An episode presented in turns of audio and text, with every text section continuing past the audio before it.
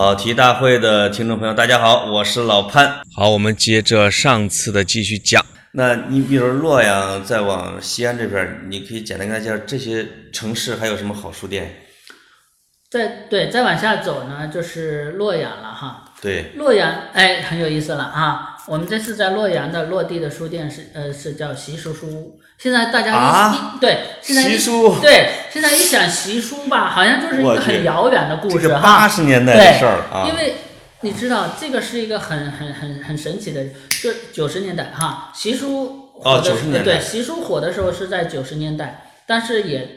也火不了几年，就就就后来就因为他这个模式，在我看来，现在有点像那个集资，对，我也不知道它是怎么弄的。加盟哈，集资加盟，对对。但是你知道这个很很吓人的，但你知道习习叔叔啊，最高峰的时候达到七百多家，现在习习福很牛了吧？对，二百多家啊。你你看习叔。在九十年代已经干到七百多家了。他后边如果有大财团的资金支持，绝对是可以做很大的啊。已经干到七百多家了哈。这个你你你你再回想一下哈，哇，那但是这已经是一个遥远的故事了。但是呢，其实现在在中国还存留了。一些习书书，就是各地的加盟书店啊，加盟书店有的还活着呢。对他，他其实他自，因为他本来就是加盟模式的哈，他有自己的经营策略，对吧？对，他有他他还活着呢，有经营的好。对，但是呢，有些人还在用习书书这名字，但是有些人就改换门庭了，对吧？洛阳这家还叫习书书，现在其实已经做的很大了。哦，对他老的那家习书书还在，但是又又有新的习书书在。他他只不过是他还在呃用这个名字，但是其实已经探索出了自己的一种生存策略了哈。这个挺有意思啊。对我这次也见到他那个创始人了，然后另外我这次还还路过南昌嘛。嗯嗯。南昌有一个非常牛的书店叫清苑啊，那也是第一代书店的代表，今年二十七年了哈。在清苑的同时，其实。你知道我们刚才说到的习书，对，源起于南昌，习书是南昌人。哎呦，你知道吧？那习书是个人名啊？对，习书是个人名，写书法的。哦，然后对，习书是个习书是南昌人，他习书书是起家于南昌的。嗯嗯。所以南昌现在还有习书书的。对。对，所以他那个原来习书的合伙人，他现在还在还在还在南昌呢，还在做着自己的书店。哎呦，对，你看这这赶紧把你书店的书写出来。对，我看这个，对，这就又联系起来了。对对对，又联系起来。然后，呃，我们我们接接着说说这个这个习叔叔，还有个故事，我再跟你延展一下哈，特别有意思。当年习叔叔他的总店在阜成门那阜成门外那边哈，啊，那个那个总店习叔叔关门呃就撤关闭的时候哈，对。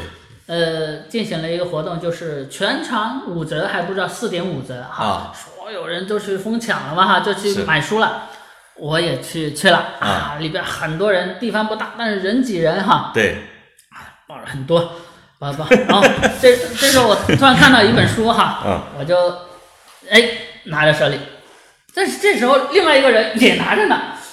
啊！哎，我说这人跟我抢上了哈，但是我一看是相中的一本书哈。对，同样一本书，还是类似于什么，反正是呃法国思想什么谱系之类的这样的，反正是一个很西方学术的一个书，他就跟我拽上了，拽上我一看，然后我抬头一看，说那我一看对方是个女的，呃年纪比我还大一些哈，年纪比我大。啊。然后我那我就我就松手了，我就让让给他了哈。对。然后我们就聊说，我说老师你你你喜欢这本书啊？他说是。他说我是做这方面研究的。哦。我说那那那那那嗯，那给你那那那那让给你。我后来在强国论坛做版主的时候，我后来从强国论坛我就撤出来，我另外办了一个论坛叫读书论坛。啊。对，专门谈谈读书的。哎呀，习书这个呢，就特别你。就洛阳这个习俗，你讲的故事让我有点感动啊！就类似于说我中央军已经打没了，对对吧？革命大革命就是习俗大革命已经失败了，是没想到在一些小根据地，小根据地还在还在倔强在成长，而且而且当时他牛到什么程度？就是说，在我老家一个小镇上啊，都有习书书屋。就就已经到了七八线城市了。哎，他如果是现在做，一定有大笔的投资给他做风投。对，所以所以你看，当时当时他的这个体量真的不得了。是。然后另外你看，我再给你举个例子，就是比如说天津有一个非常好的人文书店，叫天泽书店啊，现在现在还还在，开的非常好，叫天泽书店。这个天泽书店，你往前一回溯，嗯，在早期它就叫习书书屋。哦，后来习书倒，对，习书倒了之后，他就改换门庭了，叫天泽书店。现在还是天天津最好的人文书店。哇，主要是习书书那个名字，他觉得不吉利了吗？对，但是对，因为其实他为中国的第一代这些书店人呀。其实打开了这样一个非常广阔的一个场景。它可能是以这种非传统书店的运营模式，它就有点像一个早场啊。对。习书有可能是一个奇才，叫牟其中式的奇才。对对。比如利用他的书法作为什么媒介啊、渠道啊，还有他的读书俱乐部嘛，在会员制、加盟制。你现在想想这些，放到现在也不落后。你现在去做一个一个。书店的品牌用它这些模式也是可以做起来的。是啊，然后对我昨天晚上在写一篇文章，特别有感触，就是我在写一篇文章什么意思呢？我我最近我不是在那边呃打包书嘛哈，把它书搬到这儿来。但打包书特别好好的一点是，把你家里的书重新过一遍时候，那种惊喜，那种那种那种久别重逢的感觉哈，对，那种久别重逢的感觉是非常好的。对。但其中有有一有有一些，我昨天我我我我翻出来几个东西，我觉得特别有感触。其中一个就是习叔当年办的杂志叫《好书》。你知道吗？哦，好书杂志啊，这是当年习书的，那你都留着呢？对，留着呢。就习书当年针对会员的一个一个一个免费派，对，免费派发的这个东西哈。其实里边有有几篇文章，然后更多的是书目。看过那个是看过的啊。好书，包括你看当年什么庞尔如啊、陈年啊，这些都是习书好书，就是他们办的嘛。陈年就是做乘客、呃凡客成品的，对对对。然后。我昨天翻出这个，哎呀，就太有感触了哈。对。其次，另外我再翻看，风润松也也有自己的杂志，叫风润松书院。哦。万顺书院也有自己的杂志，叫万顺阅读空间。对。就是曾经办过一阵子，后来没办了哈。对。就是那个时代哈，那一代呃书店其实都有自己的自办杂志的。有这个情怀。对，这个这个是这个其实是有传统的哈。你你哎，如果把这些书店老板的身世经历啊追溯一下，有可能以前是诗人，对吧？文学青年是自己办手抄本的那种的。是啊，你看我我我想说的这个话题就是。其实，在那个时代办书店，真的是很多人除了情怀之外，更多的还是有一些传统的一些一些模式哈。对。首首先就是那个时代纸媒还比较发达，对吧？做这样一份杂志是很是是很很轻松的。对。就像现在每个书店会开一个公号一样哈。对对对。然后我们再回过头再往前倒，就倒到民国时期哈。啊。民国时期几乎每一家书店都有自己的杂志，有自己的出版社，对吧？对对对对。这这个就是传统的。而而而你现在再去看，比如说台湾的书店，嗯嗯，也是，日本的书店啊，也是。你去台湾去日本逛书店哈，你一路逛下来，你会发现，你虽然没怎么买书，但是你背背包里很沉，因为每在每一家书店门口会非常多的那种书店自办的免费杂志啊，而且有些反正也不需要看号，对，有些书店杂志一办几十年、上百年，已经非常有影响的。对。非常有影响，所以所以我觉得，呃，就这就这就又又展开一个新的话题，就很有趣了。就是书店自办杂志这样一个传统，对，在这些年或者是说两千年之后吧，就消失了，绝迹了，对，就消失了，就绝迹了，对，没有了。而且现在的很多书店其实就是进入了一个新的这种嗯追求模式，就是。追求那种最美啊、装修啊、什么体验呀，或者是 或者是咖啡啊等等，就已经不把这种杂志这种你说的那个杂志啊，或者是叫目录或者叫会员刊啊、会刊的那个，我印象最深的是贝塔斯曼的。对啊，包括每期都能收到，对吧？那个是他好像是有点是开创性的，或者影响最大的一个。但是这里边其实真正的其实源头或者大家受受起影响的比较大的还是成品。成品好读，那是成品有一个自己的杂志叫《成品好读》，这个杂志可以说是呃华文地区最牛逼的一份书评杂志。对我们当年办《新京报书评周刊》的时候，我是报了一大摞的这个成品好读，在学习和参考的啊。对，人家还是个免费杂志，是吧？呃，哎，好读是应该是是销售的，因为他做的非常的精良，就跟就跟市面上一个很牛逼的一个时尚杂志一样，做的非常好。所以你看。包括梁文道他们在在在香港还做什么叫他那有一个杂志叫读好书，对，等等就是对，非常，所以所以我我我我收了好多这种杂志哈，书店办的杂志以及呃关于书店的杂志，我收了很多很多，包括我在台湾台湾台湾有一个有一个机构叫中小书店联盟，嗯。啊，他们做做了一个杂志叫阅读的岛。啊，一期一期的阅读的岛，对，阅读的岛，然后里边介绍的都是台湾各地各特色的书店等等，就是专专门针对书店办，哎，专门针对书店办一本杂志，哎，然后有些书店呢就专门呃为自己这个书店或者为自己的会员办一本杂志，这个又是一个很有意思的现象哈。是是。当然我们现现在你很难说呃要求说书店要要有这样的一个回归，因为每家书店生存都。不容易，对吧？是。它有很多的这种商业上的或者市场市市场上的考虑。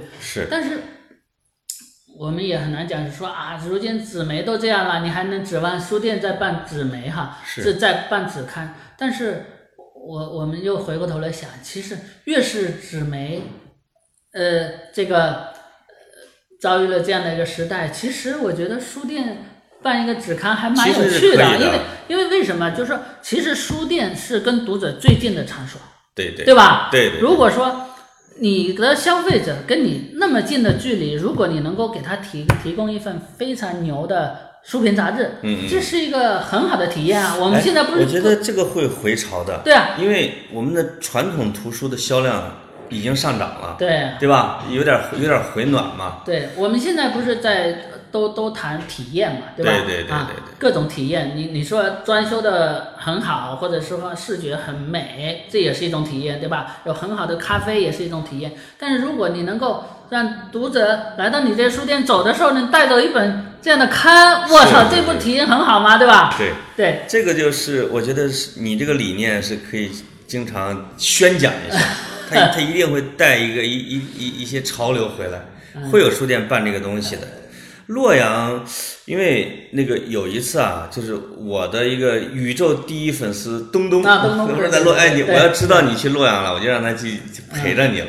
现在这个我这次当年的司法考试的小青年啊，洛阳青年，现在已经成了名律师，啊，收入年收入很高，开着这个奔驰还是奥迪，接着我哎，哥带你喝羊肉汤去，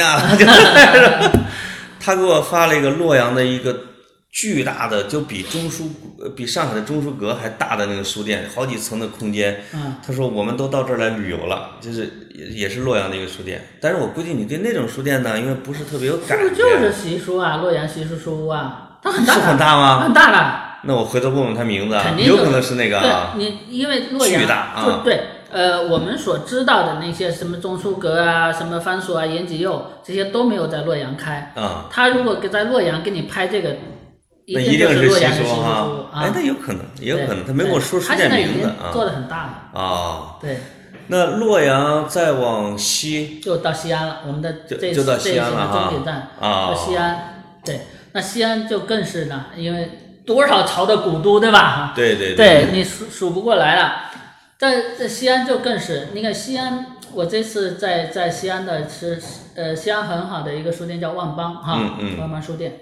我们这次就就在万邦做的活动，当然万邦它有自己的那个老店，也是非常的有人文底蕴，有非常有有有这种人文气息的。对。但它又在一个非常大的一个商场里边做了一个像像呃钟书阁那样的一个巨大的一个好几层的这样一个。这是书店的地产化。对，对地产化的一种对一种一种模式。对。也是也是非常的呃惊人。嗯。所以我这次在在西安那个特别逗。西安有一条老有一条街叫呃慈慈恩寺街吧？哦，慈恩寺那就是大雁塔旁边那种的。呃大雁塔、小雁塔，其中一个塔就不是叫慈恩寺嘛？对对，就是慈恩寺。这个慈恩寺实际上是一个西晋时期的一个一个寺庙哈。啊啊。呃，在慈恩寺街上，呃，就万邦的老店就在这儿。啊。然后在万邦老店对面有一家非常好的空间，叫知无知。我不知道你知不知道？不知道，没听说过。知无知这个这个这个空间，它它不是呃，它不是一个书店，但是它是一个文化空间。哦。它就专做活动。嗯嗯嗯。这个创始人叫康洪果，以前是陕西师大的一个一个教授。嗯嗯。后来，呃，反正有很多原因哈，他就自己出来做做做那个。他是贺伟帆的学生。哦。对，他是搞法律的。嗯嗯。贺伟帆的学生，然后他呢在。做了这个空间之后，实际上是是是现在西安一个非常重要的一个文化地标。去西安的文化名人或者什么都要去他那里做活动，而且对他做了非常多的这种读书会。无是我的那个意思是吧？是我是那个知无知无知，就是我知道我无知。哦，就是无是没有的那个意思吗？对，它其实就是一种一种从从柏拉图。那个里边消化出来的，对对对我知道我一无所知啊，对对对对对，就这么意思。是呃，非常好的一个一个文化空间。我我呢专门去了，然后我那天去的时候已经是晚上了。啊。去了之后他们停电，我跟康文国老师 就这样啊，一个大长条坐着，他坐在这儿，我在坐在坐在这，我们在 黑暗中黑暗中聊了一个多小时。哇塞！特别呃特别好玩。对，然后这条街还很好，就是，呃，这条街还有呃那个就是那个慈恩寺门口，呃呃有一大片的那个旧书摊儿，啊。啊，对，一大片旧书摊儿，然后另外还有一个呃一个旧书店，呃旧书卖场，叫半山书书屋。哦，也叫半山书局。对我之前之前我们说常州那叫半山书局哈。对。它这个半是伙伴的伴。哦。半山书。哦，半山伙伴的伴。对，然后它实际上是一个旧书卖场，什么意思呢？它其实是一个很大的卖场。哦。然后如果你家里有旧书，你可以拿过来放在这里卖。哦。对吧？你自己来这个理念。对它它它又是一种一种模式，就是我是一个平台。对对。对吧？我就是一个线下的孔夫子。哦，那那。拿到这里面是自己摆摊卖吗？还是给这个书店？对，你就你可以给他给书店可以给你一个几个架子，你就放在这卖。你也可以那个直接把书给他哈，或者说你如果体量足够大，你甚至可以把自己的专区对辟个专区，就类类似于线下的孔夫子。对对对对对，又是一个。所以你像啊，这个形态无法八门。对，所以西安它因为它它有这么。好的一个文化底蕴，所以什么形态的呃东西都有，而且它旧旧的那种感觉哈，挺好的。对，特别好啊。所以你看，我还专门去了另外一家在西安非常有历史的一个人文书店，叫博文书屋啊。哦。博博文书店啊，博文书店，它就是就是很小的一个一个一个小门脸儿。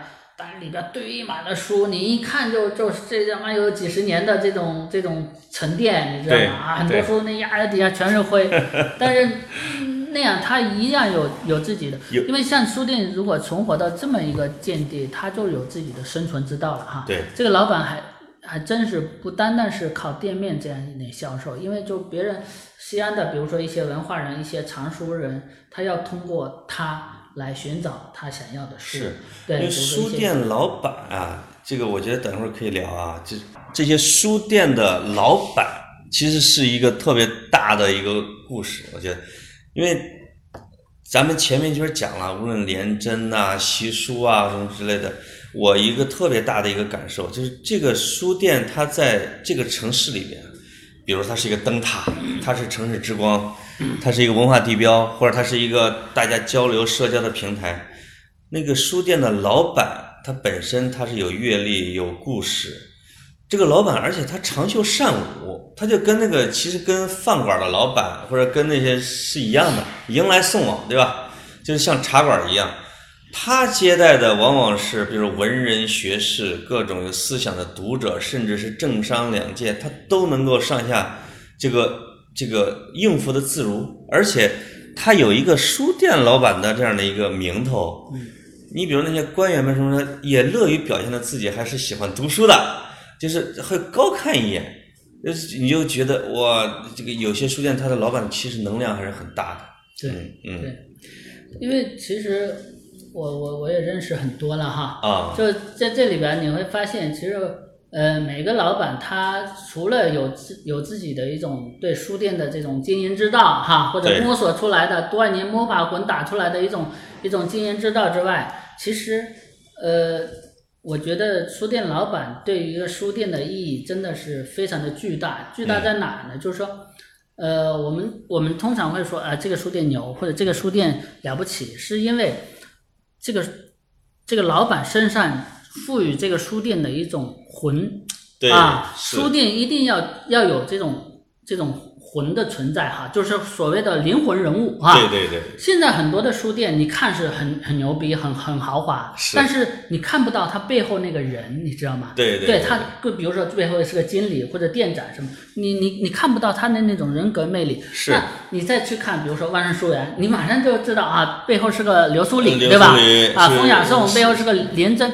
那种人格化的魅力，以及它赋予这个书店的那种灵魂意义是非常巨大的。是，这可能就是这个书店它具备跟别人的别的书店的差异化的一个很重要的一点。呃，你像那个先锋，先锋老板叫什么？钱小华啊，那。这我跟你说，这在南京，这绝对是上下平汤的。对对对对对，就是以当然有不同的，比如说比如说钱小华呀、连珍啊这种哈，就是他能够把各界都吃透哈。而且像钱小华是我特别羡慕的一点是什么呢？呃，包括杭州的小枫书屋的老板，对，都跟我说过什么？说地方政府，就是浙江和江苏的地方政府是把那些乡村的祠堂。老院落说：“我无偿的让你使用若干年，嗯，你拿它去办一个书局，嗯，什么碧山书院，对对，我都给你。他说这怎么用啊？他你能不能找团队，咱们一块来做？我有那么多院子。”哎呦，给我妒忌、羡慕、恨呢啊！秦小华现在做了很多，就是乡村书店的这种这种模式，他现在在积极的探索，就开了好几家，比如说碧山书局，对吧？对。还有云溪云溪图书馆啊，然后浙江松阳的这个陈家铺平民书平民书店，哎，对，现在正在。正在考察这个大理啊，而且他在他的那种老祠堂里面会把老人儿有时候会一直在里边请过去对对对，现在跟像讲家族史。对他现在正正在大理下面的一个小小小小乡村。他在去那个孙中山的那个陵中山陵的那个路上，是不是也也有一个？对对对。啊，也是体验式的那种啊。他们这这个是是是做的非常的。这个杭州那个小枫书屋，把人家老板名字给忘了。有一次是去做活动，也是他说：“哎呀，我有好多的这种，不也不能不能说好多的啊，他反正有好多院子。说你能不能给我物色一个运营成熟的运营团队啊？这个我说这个这这，我说你这个弄得比较大。后来讲他给我讲了一个他们书店那个故事，就是说李克强。”他他出在全国风头出的最盛的一回，就是李克强总理去他们书店了，啊，这个这个你像北京的三联书店，李总理就就其实不是去的，是写了一封回信嘛，对吧？杭州小峰书屋是李克强中路半途下车去了他们书店，但是这中间肯定有有运作的结果嘛，对吧？但是老板聪明能量大，去视察了一回，说这个书店要办好，花第二年几百万经费直接就打过去了。还有一个，不知道你去过没有？这个杭州有一个枫林晚书店，对对，那是浙江大学旁边的，是那个老板朱叫朱老板叫什么？对对，这姓朱，姓朱啊。对对。我是本来是拉他去参加城市之光的，他一开始是说我在西湖边有一个三层的啊，想开成书店，一直没开，那个要不做成民宿，后来他又反悔了啊，这个，但是作为他反悔挺不好意思的，请我吃饭。我就问他这个，他也是开了二十多年。对，他最早在浙江大学，这个金庸先生在浙江大学做人文学院院长的时候，他说经常到他的书店去看书。朱生华，嗯，呃，朱生华，对对对，说金庸经常去他的这个枫林晚去看书。嗯，他做了一个东西让我还挺佩服的，就是刚才说的这个书店就很艰难的生存之道啊。他的女儿从小学画画。小时候获了一个国际的美术大赛的金奖，他就突然间灵机一动，在他的书店里边开始给周边的这些读者，呃，这个原来的读者的他说我原来的年轻的读者现在已经成了孩子他爸妈了。对。他说他就在书店里边开了美术班儿。嗯。而这个美术班越开越大，就在书店边儿上就做了，就专门租了房子。嗯。或者他在一个书店里面劈成两半儿，一半是书店，一半是这个美术班。嗯。他说他一年的毛收入已经达到了三千万，就光开这个美术培训班。对。他说这是他说这是我二十年坚持办风铃晚的结果。他说。他们买我的书，其实没有带来什么利润，但是这之间建立起了这种信任关系。对，建立了信任关系，形成了习惯。然后一看说老板的，呃，这个要办这个班了，他就觉得一定要把这个孩子送过来。这比其他的那个班不强吗？是是是。啊，他一下成了一个。通过书店为媒介办美术培训，成了一个富翁啊！这一点他自己都没想到的啊。因为因为书店的确是因为它是一个实体的存在哈，啊，所以它会给人一种信任感，并且呃在这里有很浓的文化气息哈。对，那就觉得呃读那么多多书的人总总归还是个好人哈，或者 或者值得信任的人是。包括你看，像城府路上，你比如说万万盛的对面，嗯，还有几家书店，一个叫一个一个小小的书店叫豆瓣书店，哦，豆瓣书店，这个是在哪儿？哪个路上？就在城府路，城府路啊，就万盛对面。哎，我觉得现在我们回到了这个北京的书店了，我特别想聊的是，也跟大家介绍的是这个豆瓣书店，因为我一直都不在哪儿，不知道它在哪儿。对。他现在就在呃万盛万盛的斜对面，然后不是豆瓣办的是吧？不是豆瓣办的，就是这这两豆瓣书店的创始人也是从丰松出来的。哦，对，跟我不是，那你又认识哈？呃，跟我不是一个同一时期的，但是他也是从丰松出来的。然后豆瓣书店再过来一点，有一个有一个有一个书店叫木盒子，那是一个绘本馆。都在城城府路上对，都在城府路上。啊，我怎么一点印象没有啊？我这每次都是木盒子呀，那个木盒子。是个是个绘本馆，但是呢，他也是做美术培训啊，这些也是做了很多年了。我有我有好多朋友都，他们家小孩都在他们家上对吧？这他的利润的大头可能就是在那一块儿，实际上。陈府路其实你看，别看别看这一条好像呃连接五道口的这种这种宇宙中心啊，宇宙中心的这种商业街，但是它上面其实好多书店，还有一还有一家书店叫女性主题的书店，叫雨枫书馆。那个啊，雨风，雨风，你肯定知道，就就在万盛旁边。啊，然后另外现在还开了新开了一家小小的书店，叫。参差书店啊，参差不齐的参差啊，对对对，参差也在城府那一块儿，也在城府那那块儿就是得益于这个大学多，学生多，一个是一个是北大清华，对，一个是北大清华，另外一个就是万盛书园聚集出来的这样一个人文环境。是。因为万盛书园很奇怪的，你包括就是说我之前说说它在在那个小胡同里，它周边都能聚集一一圈。是。你看它现在在这儿又又是这样一个一个体验。是。这这就是说，你刚才说书店，其实。呃，在这个书店的老板里边，其实我我我很想讲的一个人就是，呃，原来丰松书店的老板王伟。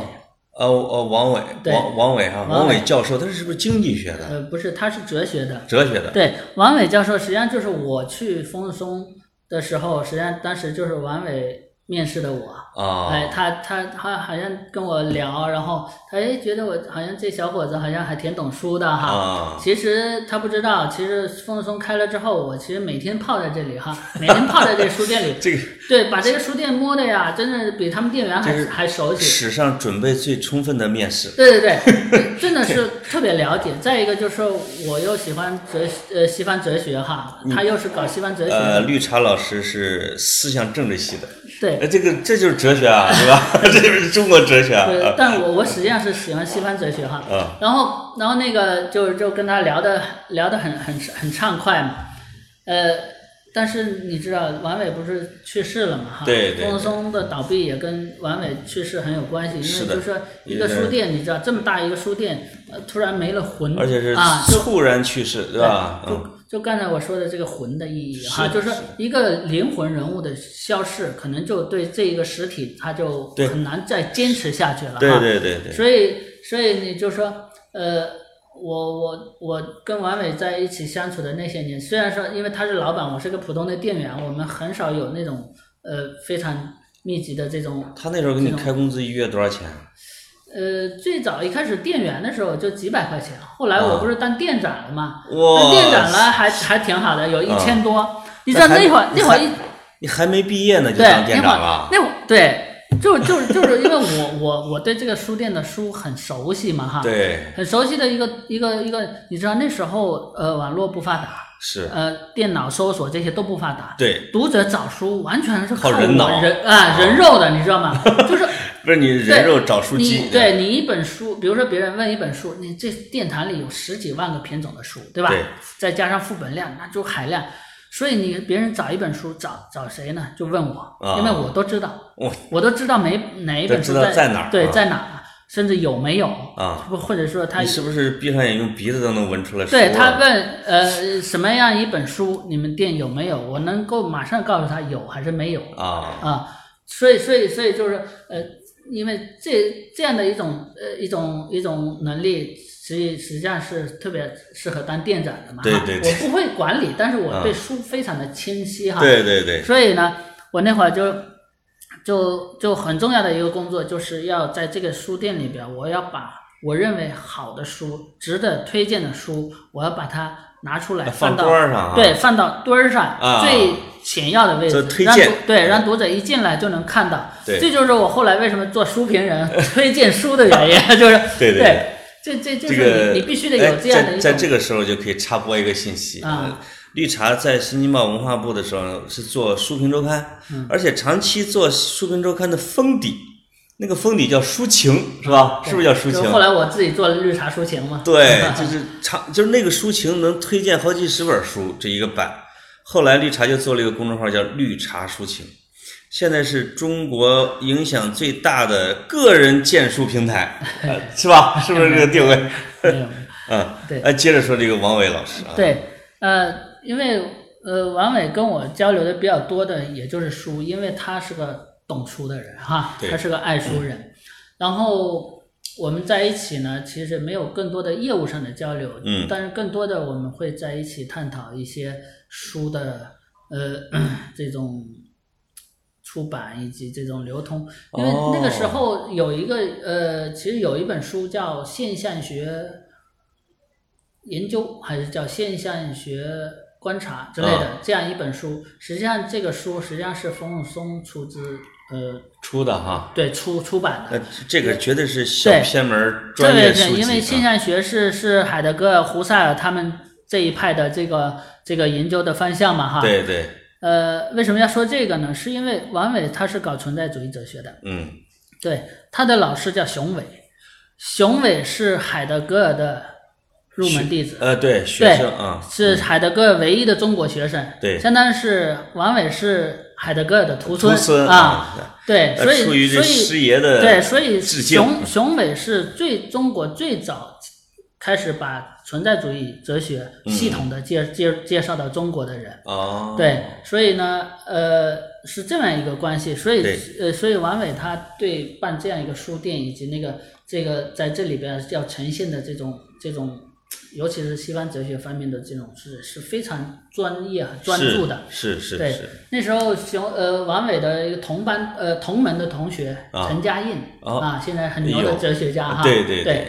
呃，那会儿我就经常跟这两位老师在哲学方面有所请教。你跟老先生打交道的这种本事，真是从那个时候就对，大概对，大概从那时候，因为那个时候其实我也在书店里，因为是是店长嘛，所以有很多的机会跟周边的这些高校的老师有接触。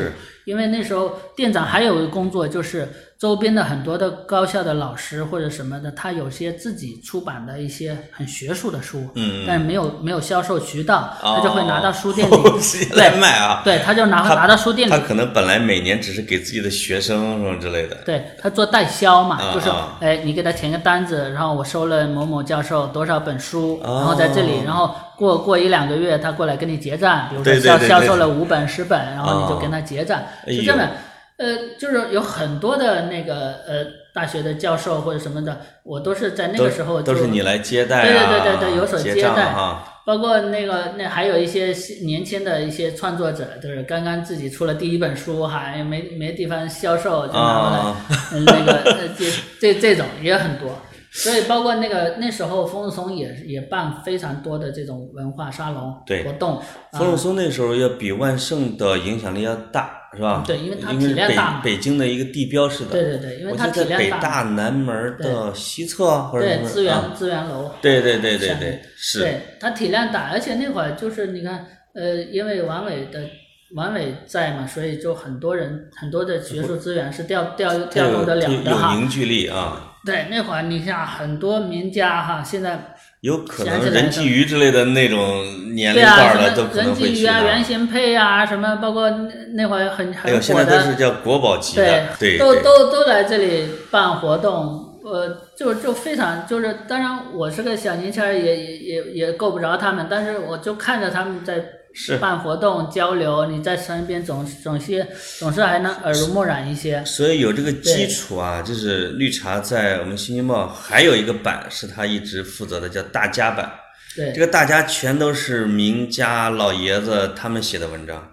因为我我是跟绿茶挨着的，我就看他约稿的时候，他就是用手写稿纸给人寄信，去写约稿信，那个文字特别漂亮写的。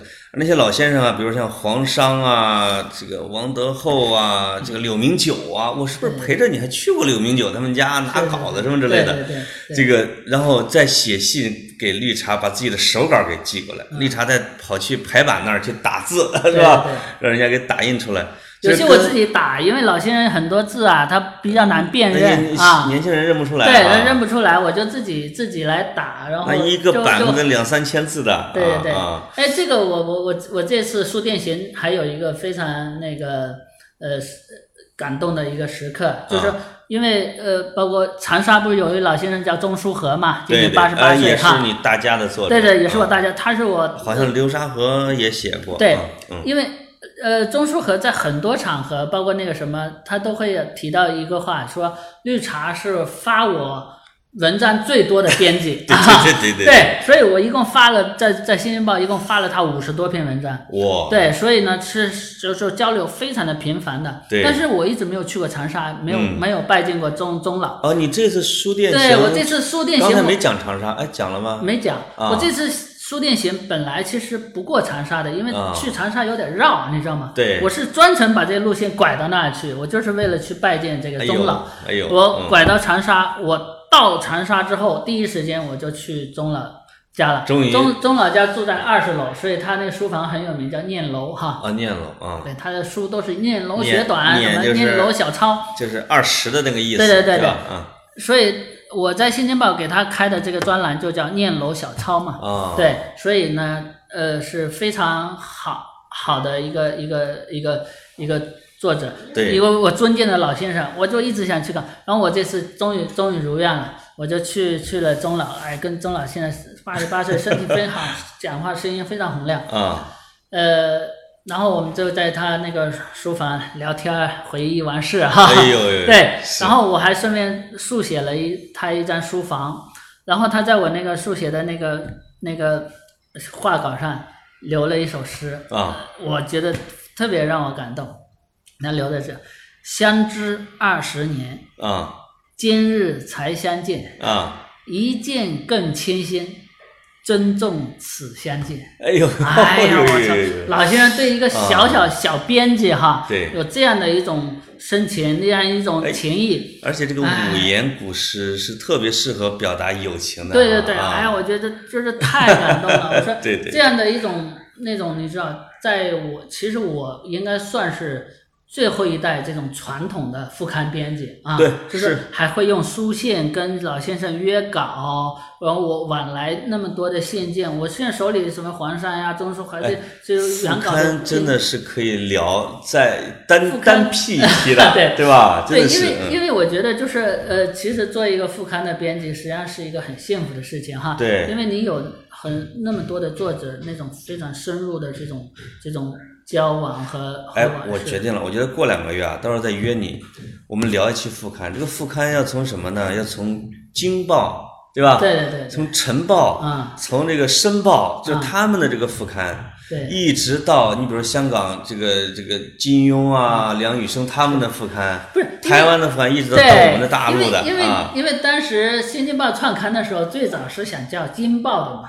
后来就不让叫《金报》，对对，再叫叫了《新京报》嘛。所以叫《新京报》。因为因为京对《金报》副刊是中国民国四大副刊之一哈，就是有这个传统的。结果被实际上是我觉得是被那个《北京日报》的人给阻拦了。对啊，说说我们继承了《京报》。少少飘萍啊哈，对吧？叫辣手著文章，铁肩担道义。对啊，因为你你想那那个时代那些像孙福元这样的这种副刊大编哈。包括沈从文啊，沈从沈从文、萧乾，这都是从作者投稿的作者。对，后来又成为这个编辑。大公报嘛，大公报都是给胡适、鲁迅编稿的。这这就是另另外一个话题哈，是就是副刊真的是很有意思。所以我我我想我跟着绕绕就绕到这，就是说真的是就有有非常非常这种强烈的这种共鸣哈，就是。编辑和作者之间，尤其是和这些老人之间，因为这些老人真的是特别好，我要去看他们，哎呀，高兴的呀，就就不行了。然后那个，而且现在有一个特别强烈的一个紧迫感，我我最近在发起一个，比如说我我想去一一的拜访这些老先生哈，就是一个是要要听他们聊这些事情，另外就是我想去去探寻他们的这种。呃，书房等等哈，啊，呃，但是非常迫切，就是你会发现，就是老人，你你一段时间不去惦记或者不去看望，他就没了，他就悄悄的，对，人就没了，或者是是是这种就是这个跟特别是就跟前阵子刚刚去世的佟道明老师，对对对，佟道明你看啊，对，特我也去咱俩都跟他很熟，对，我也去他家，那每次好像隔几年说，哎，隔几年说。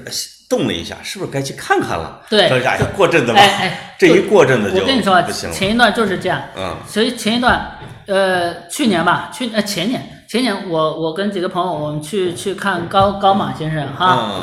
我我们去看高马先生的时候呢，呃，开车会路过这个王学泰老师家。对。呃，然后我还专门跟人说啊，这这这这栋楼王学泰先生住在这儿，我我准备过几天去看看他。是。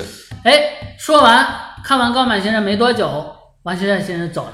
哎哎，对，尤其是对王学泰是啊，对王学泰先生走了，他身体不行。对，王学泰先生走了之后没多久，高满先生也走了。对，对我们刚去看过。这个年龄大概都在七八十左右，是吧？对对对，然后呢，那个那个，然后说，哎，又又一次路过那个路过那个建松那条街，我说，这那个佟佟佟道明先生住在这楼，他楼下呃有李文俊先生啊，对对。哎，然后过去，佟道明先生走了。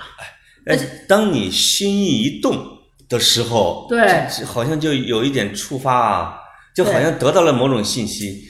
那那个时候就其实就是当你想去看望一个人的时候，那就得赶紧去看望一个人。对，你你看，你看，呃，佟佟老师特特别逗，就每次去他家拿稿子哈，哎，他他不是做过那个。呃，喉喉的喉咙的手术嘛，哈，对，说话比较费劲，对，说话比较费劲。但是呢，他他每回你拿着稿子，他要从头到尾给你念一遍，因为他怕你不认识，对而且读的时候还要自己还乐。对 对，长长的一篇稿子，从头到尾给你念一遍，然后，哎呀，这老读的时候还捂着嘴乐。啊，佟道明老师是俄罗斯呃契科夫研究专家，戏剧。对，这个绿茶提到的李文俊老师是这很著名的翻译家、翻译大师，柳明九也是翻译家，对吧？对对。啊，这个是他确实，哎呦，从从我觉得从绿茶的另类恩师啊，就是王王伟老师，其实也有点像你书店的启蒙老师，对吧？讲到了这么多的老先生，那。其实最后两个问题就挺重要的，哎呦，我都怕没时间聊了，我得赶紧问啊。第一个，北京的书店；第二个是聊聊开书店的事儿。我咱们已经北京的书店这个，咱这个西北角已经聊了哈。我就简单的还跟大家再推荐几个，嗯，北京的觉得值得去的书店。我推荐一个牡丹园儿，嗯，有一个彼岸，是吧？这个是可以去的。嗯，这个砖塔胡同有个是。呃，正阳书局，嗯，那个里边全都是北京的老书，对，他倒不是说一个特别大的一个书店啊，它这个它这个老板是个八零后，姓崔，嗯，他的特点是它院子里边有一个辽代古塔，叫万松老人塔什么之类的，那个有意思，嗯，在杨梅竹杨梅竹斜街胡同有个模范书局。嗯。模范书局好像在哪条街又开了一个大的，我忘了啊。对啊，是在开了一个教堂。哎呦，嗯，是那个我们铜陵阁路吗？对，圣圣圣公会教堂。对对对。那我我原来住同心阁路，他现在已经把它改造特别漂亮。我自从搬离之后还没去。啊，我还没去。还有一个，我跟绿茶就一直去过很多次的，就是三味书屋。那老板夫妇是最有故事的，对吧？对，特别有故事。刚才讲讲书店老板，我们还没聊到老刘夫妇呢。老刘夫妇，这个老老老刘叫刘元生啊，他他他老公啊，他老伴儿叫李强，也叫李四儿。对，这个叫这个叫李四啊，不能叫李四儿啊。他呢，他们俩的意思起源，我后来通过。上红科出的一本书叫《聂干弩诗选编》里边，对，里边有两首诗叫《赠李四》啊啊，才发现聂干弩啊是跟李四同一个牢房。对对。李四是一个青年工人，因为在文革中这个发了反动言论，给判进去了，可能是什么半步桥还是提篮桥什么呃半步桥那边。嗯嗯。聂干弩他们俩住一屋，他照顾聂干弩先生照顾的特别好。出来之后呢？他就开书，在在这帮老人的支持下，他们就开了一书店。对，那个书店，这个冯一代跟黄宗英是两口子吧？呃呃，对对对，就他们的婚礼，反正这是在三味书办的。嗯啊，这个这个很多重要的书，大家可以查，是不好不好讲。这个也是在书店里面发的。对，这老两口这个故事，包括如何保卫书店不被拆迁啊，也是。他们可歌可泣啊！是我最后两次去见老老头老太太，因为我住在那个街上，就是离得近。这个刘先生就说：“小李，这个一个是俩事儿，一个是我隔壁的那个就在旁边盖了一个违章建筑，我要抗争，一直抗争了半年，到现在还没抗争过。就是盖了个在他盖了个门楼，嗯，他这个老北京人他就是这样的，就他就是觉得你违规。”你我就得举报你。嗯，另外一个就是说，我这个书，你看我这个老房子啊，就是我们老两口一直守着，老有人过来问你这个房子一个亿卖不卖？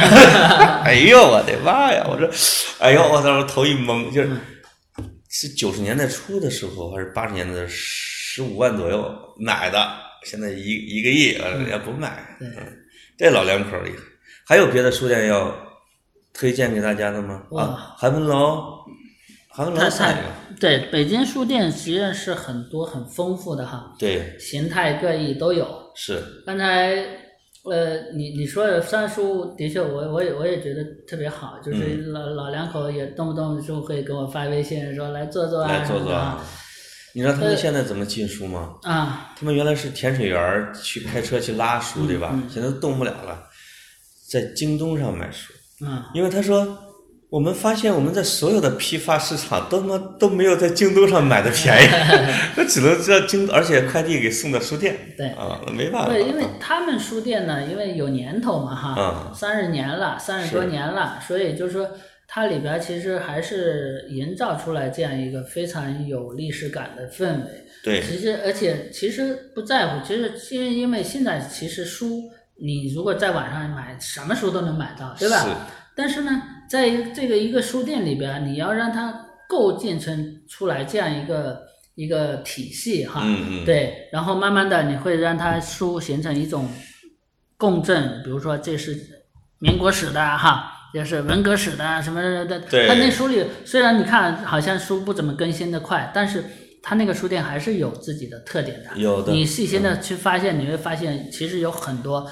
呃，很好的书在那里，看上去稍微有点落后，对对吧？还是还是还是有自己的一些章法的。对对对。这个这个，嗯，真的不是说你你随便一个年轻人就能干得了的事儿。是。对，当然就是说北京的那书店呢，实际上就是形态各异。就是说怎么讲哈？我们如果把书店作为一个代际分类的话哈，第一代书店、第二代书店、第三代书店、第四代书店，我们可以一直分下去，在北京都能看见，对对吧？比如说像万盛书园这种哈，呃，三味书屋这种第一代书店的对代表。你看，包括像刚才提到像彼岸书店这些，就相对比较靠后了，两千年之后办的书店。但是这个书呢，就是也本分啊，比较本分的。对，还有比如说一些比较新的，比如说像单向空间，对吧？哈，这个比如说。甚至更新的，就呃那个高晓松他们在呃那个什么小岛，对，这这四种。另外就是你看，那个有一个书店叫佳作书局啊。啊，这个在哪儿啊？佳作书局呢，这个这个书店也也很有意思。就佳作书局这个这个书店呢，实际上是一九四六年的时候，一个犹太人在上海办的。哦。对，然后后来那个那犹太人就又。回美国去了啊！对，在芝加哥，在芝加哥继续。德国战败了，对对，本来是流亡的。在在芝加哥继续办这个书店，然后呃，后来呢，一个中国人叫朱帅，他呢就跑到芝加哥去，把这个书店买下来了。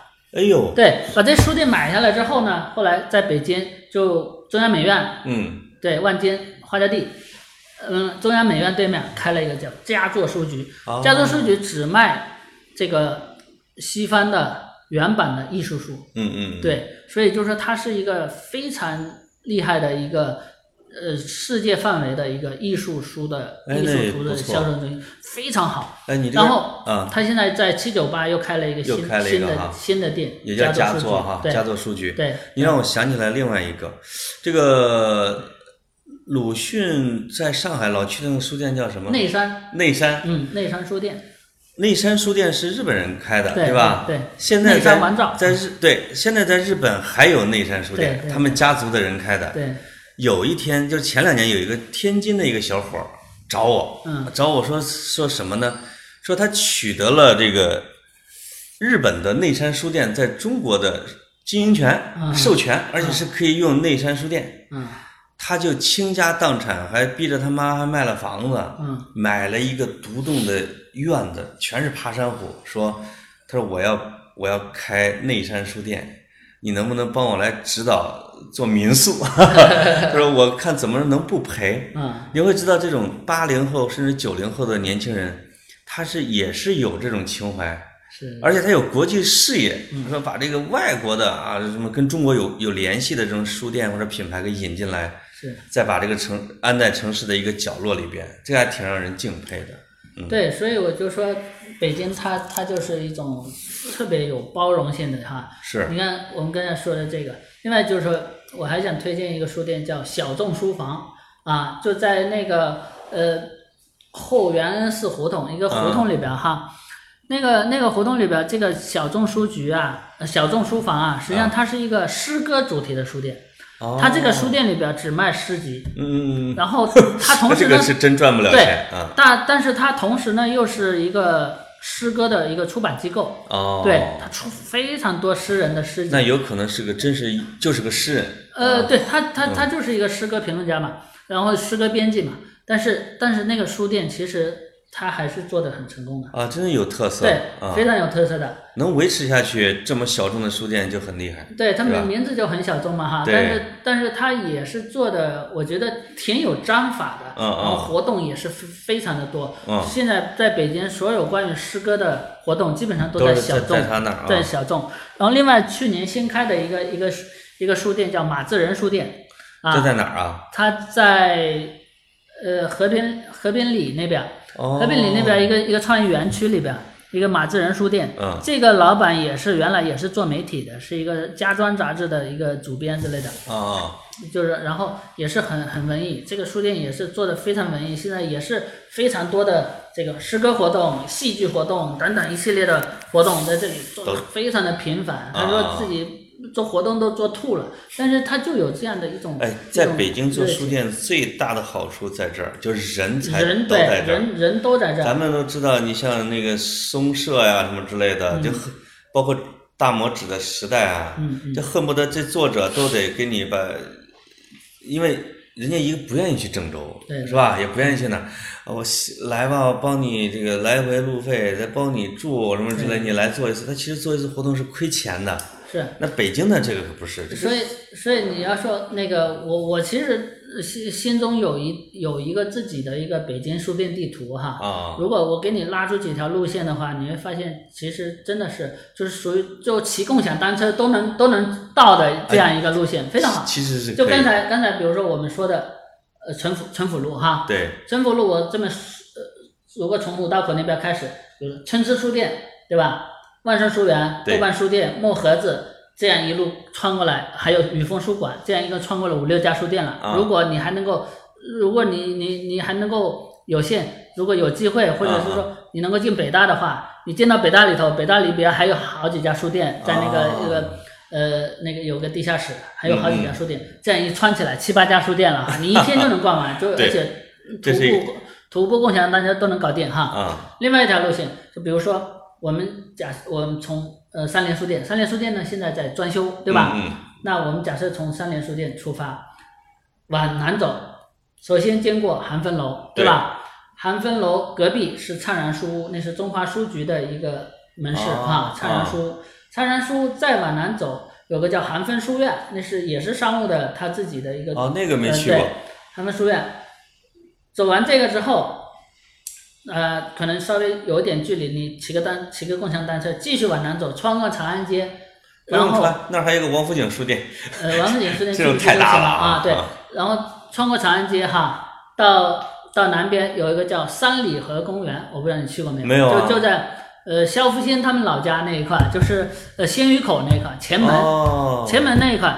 到三里河公园那个东荣县胡同那边，呃，对，那个打磨厂，打磨厂那边，哇，对，打磨厂那边那片是一片胡同群嘛，现在被改造的很高级了。对，然后有一个叫三里河公园，其实一看你你好像你像一个江南园林一样哈，对，其实是个书店哈。对，不是那里有一家小小的书店叫春风习习啊，春风习习，对，春风习习。哎，你你描述的那个位置 像是八大胡同一带。对对对，差不多啊，差不多。你看，你听我讲哈，到了春风习习，那是一个呃，怎么讲呢？它是一个杂志店，就是但里边都是西呃世界各地的杂志，啊，你可以呃呃花呃反正一个会员费进去，然后你可以待一天，呃，是一个非常呃有调性的一个一个小书店。它现在那个春风习习在三里屯又开了一家，对，然后逛完春风习习之后，你往前门这边扎，嗯，对，就能。到前门的 PG One 哈，PG One 就是一个很大的店了哈，我们就就就就从这过一下，一带而过，再往西走就进入了烟袋斜街，对吧？对，烟袋斜街里边有模范书局，对吧？再往西，呃，再往西有一个小小的门脸，叫子安的藏书票馆。啊，子安藏书的不是子儿子的子安安心的安，我以为子安开的，不是那个字，子安。藏书票馆。哦，对，这个人是专门做藏书票研究的，嗯嗯，他自己收了非常多的西方的这种藏书票，啊，然后开的一个小店，很很好玩，有点像小博物馆对对对对，然后你从从从这个烟袋斜街。穿过来就是琉璃厂，嗯，对吧？哎呦，那里边是有几对琉璃厂呢，还是有几家旧书店的哈，对对，中国书店什么的，就是你还可以呃逛一逛。虽然说现在中国书店你你里边太高大上了，对，有很多的距离或者你让你让，然后你再穿过来，最后你可以汇到三味书屋来。是是是，你看这是一个一天就能逛完的这样一套，沿着东荣县胡同、西荣县胡同。新文化街，对对对，新文化街，你看啊，这这是一条可以穿起来的一天的路线哈。是，OK。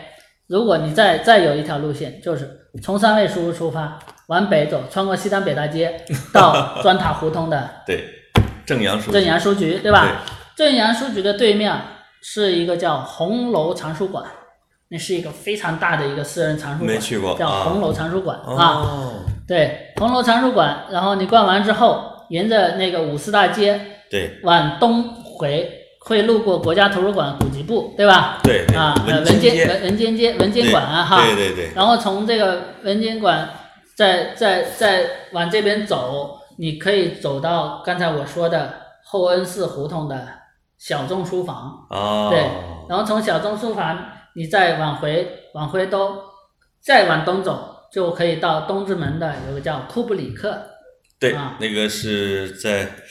那个小区里边，对对对对，在在在那丹代木马，当当代木马，呃对，丹代木马也是一个库布里克，库布里克也是一个很好的一个呃呃文艺书店，对吧？对。从库布库布里克东直门，对吧？你继续往东就可以到三里屯，对吧？对，三里屯现在有春风习习，有三联书店，是，还有 KJ One，KJ One，对，最后走累了吧？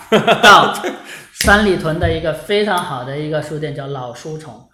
哎呦，对，哎，坐在那里喝茶，你这个落脚落得太好了，对吧？因因为有一天我是路过老书虫啊，因为它是在那个三里屯 SOHO 的南侧，好像是，我就在他那个老书虫，我说去看看吧，听说这个很有名，那是我第一次去，哎呦，我这一去碰见绿茶老师，跟那儿端坐着正在看书，我的妈！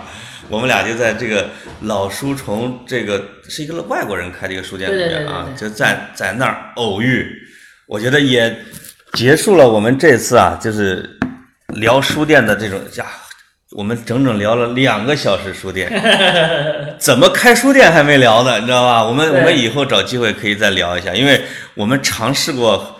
这个开会研究过很多次 开书店，而且甚至连地方有一次都找好了，那么好的什么中山公园什么之类的。后来我们这个六根书店也一直没开起来，因为开书店它不是一件容易的事情，挺麻烦的。我也在想，我觉得可能未来两三年，我们的跑题儿书店或者是绿茶书店 都是有可能开起来的，有可能，因为有时候你不需要大。对吧？对，你甚至就你现在这个空间都可以叫绿茶书店，你这这玩儿嘛，对吧？对，也许跑题书店是未来是可以在某一个地方做起来，我觉得。哎呀，这个绿茶对书店的了解的程度，比我对绿茶的了解程度还要深。就是我我只知道你很了解书店，没想到你说了那么多的书店，我有很多是我没听说过的。这个太厉害了，而且可以预告一下，绿茶正在写一本关于书店的书，让我们一块儿催他赶紧把这书给写出来，对吧？他就可以去各地的书店去漫游，并且去讲书店的故事。对，但是我是仅次于老潘的拖拉机，所以什么时候能 能拖出来就不知道了。绿茶比我靠谱啊！我觉得你，我觉得你三今年年底之前应该差不多写完是没问题吧？写其实已经写完了，只不过是呢，出版社让我改，我让我调整，我就一直是呃没有抽出大块的时间。因为改很麻烦，对吧？对对对。行了，那我们跟听众我们就再见。再见吧。啊，谢谢哈。好好，拜拜。